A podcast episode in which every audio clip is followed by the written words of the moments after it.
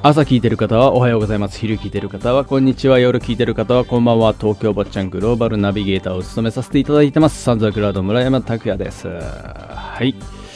えー、ね、2021年、えー5月号ということでですね、えーまあちょうどあの、えー5月なんで、もうゴールデンウィーク突入、えーしようかなというところなんでしょうけど、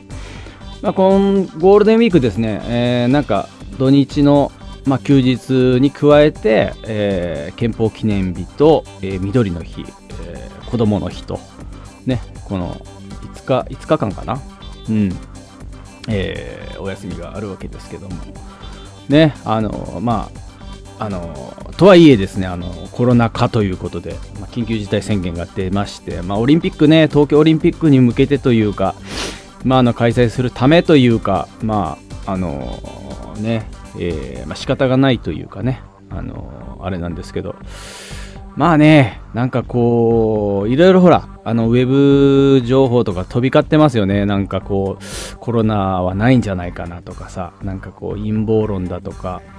うん、まあね、大丈夫っていう人もいるし、まあ、えーで僕なんかあの、いつも NHK をよくつけてるんですけど NHK なんか見るとですねもうなんか日本ここ日本かっていうぐらい本当になんかやばい状況というか、えー緊張感あるようなこうね、まあ、医療現場の、まあ、実際重症患者の病棟の様子だったりとかあのーをなんか、えー、と放送してたりとかしてみ、まあ、民放を見ると全然そういうのはなかったりとかね。なんかやっぱりその局によっても考え方が違うんでしょうしなんかやっぱそのそういう思惑というものがやっぱりメディアって絶対ね制作者だったりとかまあ会社の方針だったりとかもあるんでまあ真実が何かっていうのは本当もう分かんないですけどまああの素直にねなんかあの素直にというかあのまあ分からないんでとにかく人に迷惑かけないように自分もかからないようにっていうところであの努めるしかないのかなっていうところですね。はい思いますけど。でなんかとあるなんか SNS たまたまなんか見てたらなんか女の子がマスクはパンツってこう一言書いてるのがあってあまさにこれだなみたいな。なんかねあのーいろんな考え方あっていいと思うんですけどまあ一応公共の場ではねなんかなんかマスクするっていうのは結構大事かなっていうところですねまああの言ったらねフリチンでこう俺は肌が肌っつってフリチンでこう歩いているような感覚に近いのかなみたいななんかねという感じかな。まあでもパンツは、パンツ、ああマスクはパンツだっていう一言がすごくなんか、ああこの一言に尽きるなみたいなとこ感じましたけど。ね。でまあ旅行とかちょっと行きたかったんですけどあのまあ、えーゴールデンウィーク明けとかちょっと外してとかなんか遠出したいなとか思ってたんですけどもうねこれこの状態じゃちょっとできない感じなんでまあねあのー政府のうんぬんってこう皆さんこう言われてますけどやっぱその政府の人たちもすごい大変だと思うんですよね。なんか何やってもこう批判が来るしまあその菅さんだったりとかはやっぱリーダーシップ取るような感じではないイメージがありますよね。なんかまあ、まだ安倍さんの方が、なんか、こう、そういう素質はあるのかなっていうとこは感じますけどね。まあ、海外のほら、トランプ大統領とかもう、すごくないですか？あの、ああいう、ね、バイデンさんもそうですけど、ちゃんとね、こう、なんか読みながら、こう、話すんじゃなくて、なんか、ね、あの、自分の意思でこう、ついてこいみたいなさ、なんか、良くも悪くもよ。なんかこう、リーダーシップってああいうことなんじゃないかなって。うん。まあね、善も悪も、やっぱり、あの、ボスがいるわけで、そのボスの感じというかね、人がついてくるっていう、なんかそういう感じというか、なんかそういうのは欲しいなと思いますけどね。まあ今の政治がどうかっていうのはちょっと、ね、あの、置いといてというか、うん、まあ、まあ僕があれだったらもうね、首相だったら、ちょっと1週間ちょっと勘弁、あの、皆さん我慢し、我慢してくれないかな、みたいな、ね。時1週間みんなで、なんか目標立てて、ちょっとクリアしよう、みたいな、ね。とかね。うん。その代わりもすごく厳しくするとかねなんかいろいろまやり方はあるんでしょうけどもうほんとねなんか減っては増え減っては増えてもうキリがないじゃないですか。だからなんというかねあのー、難しい問題ではありますけどね言うのは簡単ということでね。まああれですけど。でまああのそんな中ちょっと,、えーと、部屋を片付けてましたらあの MD が昔の MD が出てきましてねあのでこれちょっと何とかしなきゃいけないなというかなんかもう聞けないんですよ。プレイヤーがなくて。実家にプレイヤーはあったんですけどそれもやっぱ壊れちゃって聞けなかったんですよね。で東京に持ってきてなんかあのちょっとちょっとした時間にちょっとこうデータ化データ化しようかなと思って置いといたのがあって。で結局なんかずるずるずるずる何もしてなかったなと思って。で急になんかこう片付けてまた出てきたんでちょっと聞きたいというかなんか振り返りたいなと思って。ちょうどまあ10代後半高校卒業してからまあ20代前半ぐらいの時に活動してたまあ音ですよね。あの音源だったりとかがあるんですけど。えー、であの MD プレイヤーちょっとあの買おうかなと思ってあの見たんですけどもあれなんですよね。生産中止あのなってて。で TAC っていうところが一応作ってはいるんですけどあのー、もう生産中止になる感じらしいんですよね。で値段見たらもう6万とか5万とかするんですよ。でちょっと聞きたい だけなのにそんだけお金かけるのもちょっとあれだなと思ってあの中古の、えー、メルカリですかね。メルカリっていうのをちょっと使ってみようと思ってえー、探したら、やっぱりあのー、なんか MD はあるんですけど、数千円とかで。みんなジャンク品、動作、未確認って書いてあるんですよね。それって、普通だってこう出すときって、やっぱり動作動くかなって確認するじゃないですか。で結局多分動かなかったんですよね。うん。あのー、で、動作確認してませんよ、みたいな、うん、感じだと思うんですよ。で、あのー、まあ、動作確認済みっていうのをちょっと購入しまして、で、えっと、MD を入れて、でもアダプターはないないから、その、ななんでガム電池っていうんですかね、よくあの、細長い、なんか平べったい電池をつけていただいたんで、それで充電したやつでちょっとやったんですけど、なんとかね、あのー、それで、あのそう、パソコンの、えー、音楽制作ソフトの方に、えー、つないで、えー、あのデータ化したんですできたんですけどなんかねやっぱね本体おかしいこの機械が。なんか途中止まったりとか、まあ、その MD のそのテープじゃないけどそのあれが悪いのかメディアが悪いのか分かんないんですけどどれやってもやっぱり途中で止まっちゃうんですよね。やっぱなんかちょっとダメだな。やっぱ機械類って中古で買うと良くないなと。いうのはちょっと思います。まあ、これ僕の経験値というか、で僕はあのその自分が使ったもの、えー、一度使ったものを中古で売るっていうのがやっぱり昔からちょっとダメで、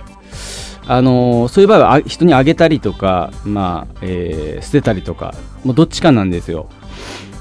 でかといってそのリサイクルショップに行ってその中古品を買うのとかは好きだったんですけどうん、あの家具とかね。でもあのー、まあ、東京に来てあなんかリサイクルショップこう見るのも楽しいじゃないですか。なんか掘り出し物とかあったりとかして。でなんかえっ、ー、とねプレステ2をまず買ったんですよ。CD も聴けるしと思って当時ね。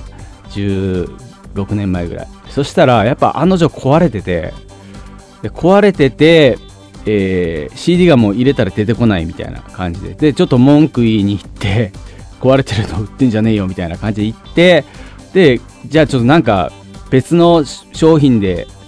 あの、あれしてくれ、あの、交換しましょうみたいな。じゃあコンポ、コンポっていうか、あの、昔そのステレオの CD かけれる CD プレイヤーのそのなんかスピーカーとかついてるやつがあるあるんですけどそのコンポコンポがいいっつってコンポ持って帰った持ってコンポと引き換えたんですけど、コンポも壊れてたんですよ。だから、ああいうなんかリサイクルショップのやつって、なんか電化製品を絶対買っちゃいけないなっていうのは、まあ、僕の経験というかそれからもう買わなくなりましたね。あのー、はい。大体壊れてます。あのスピーカーとか、えー、アンプとかもそうですけど。うん。であとねその家具とかも買ってたんですけど家具というかちょっとした椅子とかおしゃれだなとか思って、えー、買ってた時期はあったんですけどもう全くリサイクルショップ行かなくなったんですけどその理由がですねあのなんか親父が、まあ、数年前亡くなってで亡くなった時にあのそうあのいきなりですねそういうそういうリサイクルショップみたいなのから電話があってえー、なんか不要品はございませんか？みたいなもうタイミングがちょっとおかしかったんですよね。多分そのなんかえっ、ー、とあれですよあの、えー、葬儀屋かまあないですけど役場とかから情報がこう言ってるんですよね。あのここ家なくなったんでちょっとそういうほら遺留品だとか。普段かからないじゃないですかそういう電話って。気持ち悪いなと思ってそれね自分が体験してというか。うん。だからそのリサイクルショップにあるものってなんか結構そういう遺留品亡くなった人の、えー、身につけていたものとかが多いんじゃないかなって、まあ、気にしない人は気にしなくていいんですけどなんか嫌じゃありません？なんかあのー、そのもの自体には罪はないんですけど、まあ、身内とかのだったらいいんですけどね。例えばまあ自殺した人のとかなんかもしでそういうのもあるかもしれないわけじゃないですか。ねなんか殺人。あのもうないとは言い切れないし絶対あるんですよね。なんかその品物が全部捨てるんじゃなくてなんかどっか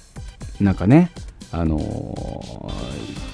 中古屋とかに行ってると思うんですよね。うん。なんかそういう そういうゲーム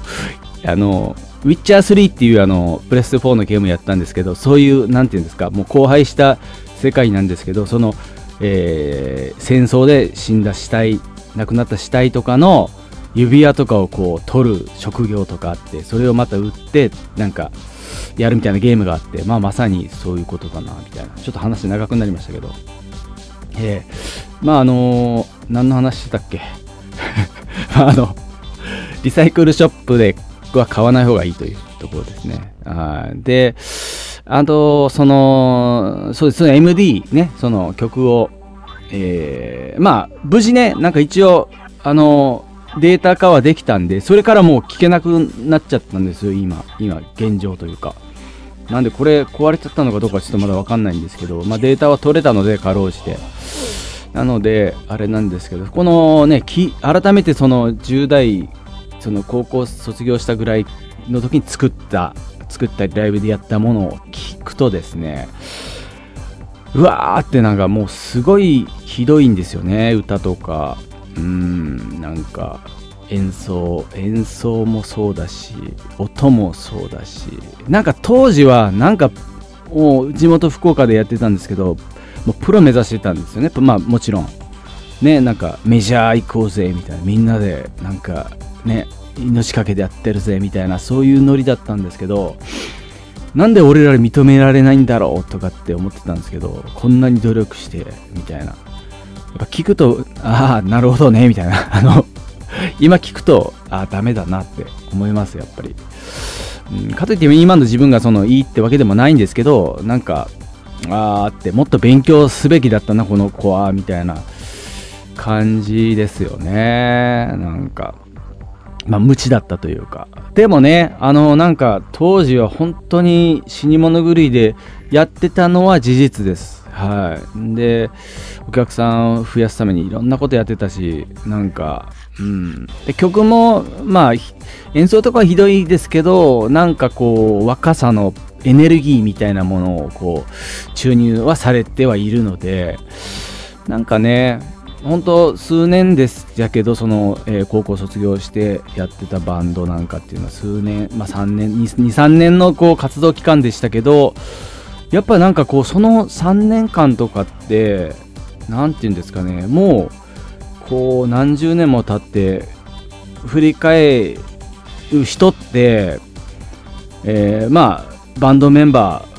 ーが振り返ってるとこわかんないわかんない。僕は振り返りましたけども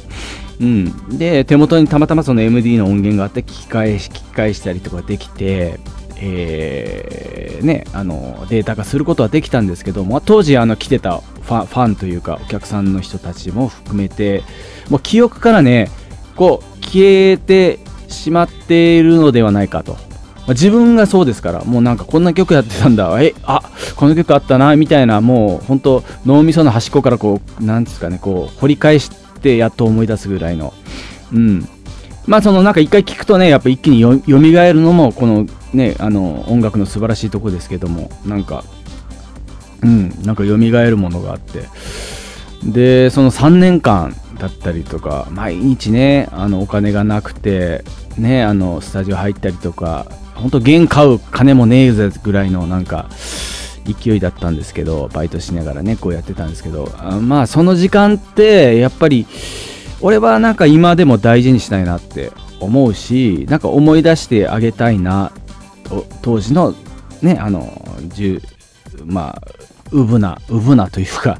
ね、あの、やってた生意気な自分というか、あの、まあ、世界一俺はすげえぞぐらいの勢いでやってましたから、なんか、ね、対話できたらいいなって思う、思うなっていうか、まあ、なんか改めてこう、ちょっと今の自分で、こう、リメイクして、なんか出せたらなとかとは思ってます。はい。ね、どんまあ、どんだけの人が聞くかどうか分かんないですけども、本当自己満の世界なんでしょうけど、まあ、あの世に残せる、まあ、今配信とかね、まあ、YouTube とかもありますから、まあ、世に残せるなんかこう自分のなんか力はあるのでそこの部分をこうなんかね、うん、まあそれでこうね、思い返す人がいるかどうかわかんないですよ。でもなんか自分の中でこう生産したいなっていうところがちょっとあったりとかっていうとこなんで、ね、なんか、なんか、いや、あの、出す機会があれば、ここで発表したいと思いますけどもね。はい。で、えー、っと、5月の、えー、ちょっと待ってくださいね。5月の何日だっけ？えー、っと、あ、そうそう、先月の、あのー、えー、先月リリースしたですね、80s ハッカーという曲ですけども、えー、無事ね、あのー、無事というか、えー、配信、配信させていただいてますけどもね、えー、聞いていただけてたら、えー、嬉しいんですけども、えー、そうですね、5月の12日に、えー、また新曲、えー、リリース、ウォネ、ウォネマニという曲ですね。あのー、えー、ウォネ、ウォネマニ。ウォネマニか。これどういう意味かっていうと、あのー、これ韓国語で、えー、もっともっとっていう意味かな、確か。はい。まあ、あの、えっ、ー、と、とりあえず、えー、聞いていただきたいんで、えー、サンズアクラウドで、ウォネマニ。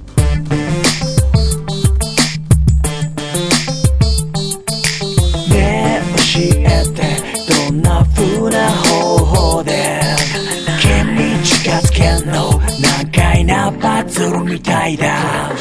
根性といかに大胆不敵持ちたい錯誤もう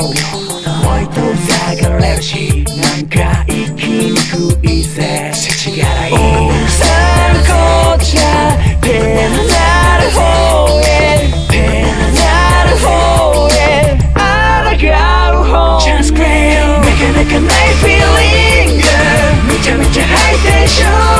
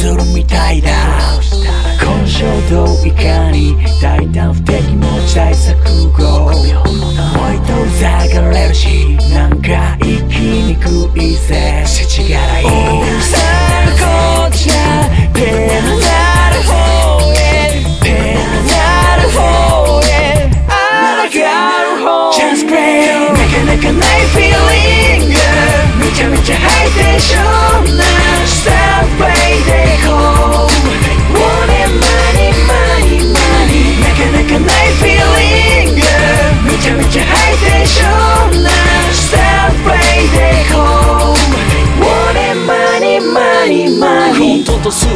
ある。としょうもない。しゃあない。ハイサイ横文字だらけ。インテリジェンス界隈。欧米か。いかがなものか。レテラシー試されると近づいてでも距離保てん。自称コミショ人見知りおじさん。なビラパン。誤算の極み。サミ。マーケティングで真似しなマネタイズどこに向かってるんだろうな。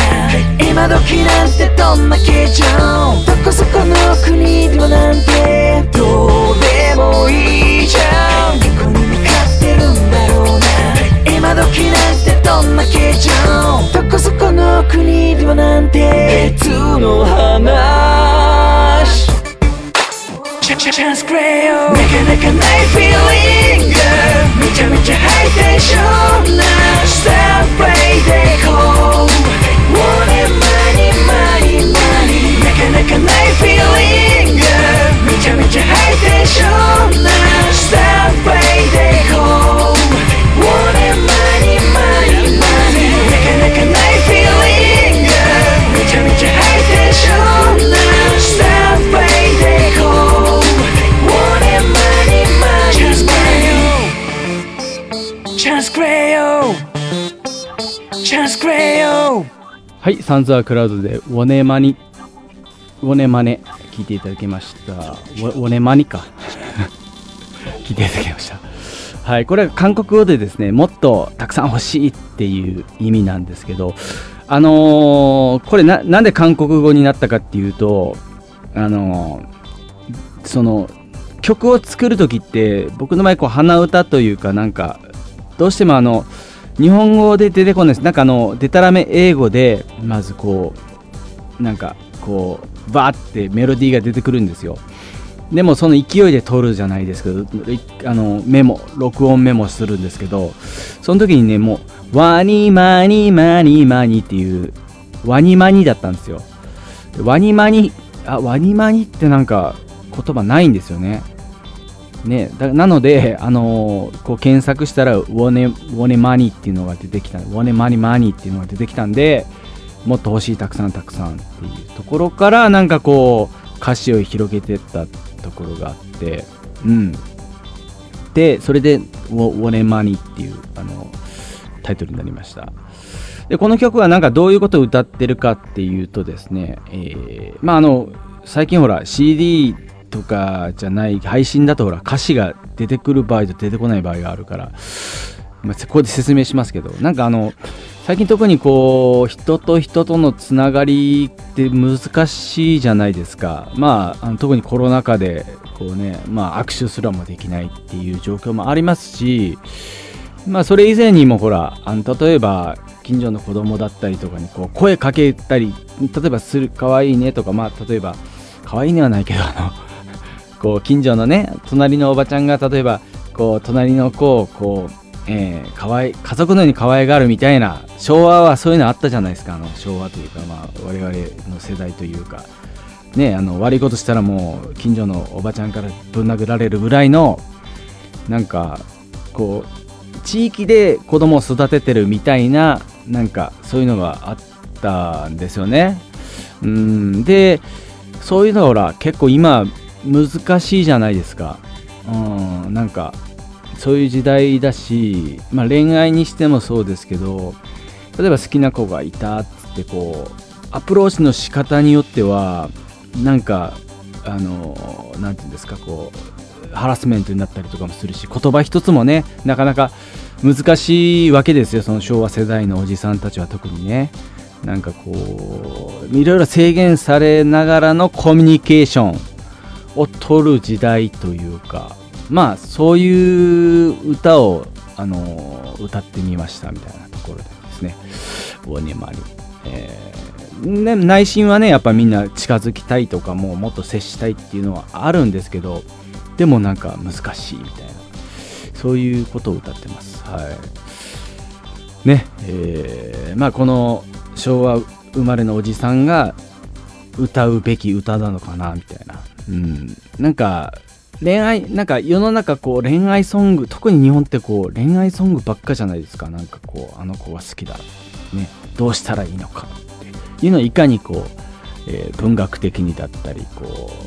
うなんか伝えるというか。まあでもそれって答えがなんか十人十色でなかなか難しい問題じゃないですか。こう一つじゃないというか同じやり方じゃないわけじゃないですか。なんで、まあ、それがこう恋愛のソングのなんかこう永遠のテーマじゃないですけど。まあそういうのを歌ってる時期もいいんでしょうけどまあなんか僕はもうそういうときめきがないと言ったらあれですけどそういうあれじゃないのでなんか違った今の自分が伝えたいことは何だろうっていうところでやっぱり歌ってる、まあ、自分が歌う作る作る意味というかそういう部分でこうやるのが、まあ、サンズ・ア・クラウドなのかなって。だから結構なんかねひねくれたことも言っちゃったりするんですけどまあそういう方向性であのねひねくれひねくれミュージシャンでいたいなと思いますけどはい。ということでちょっと長くなりましたけど、えー、サンダークラウド、えー、村山拓也がお届けしました、えー、東京おばちゃんグローバル、えー、5月号でした。ではあのまた来月、えー、お会いしましょう。さよなら。そうやってまた時代は巡る。ただ僕はまっすぐ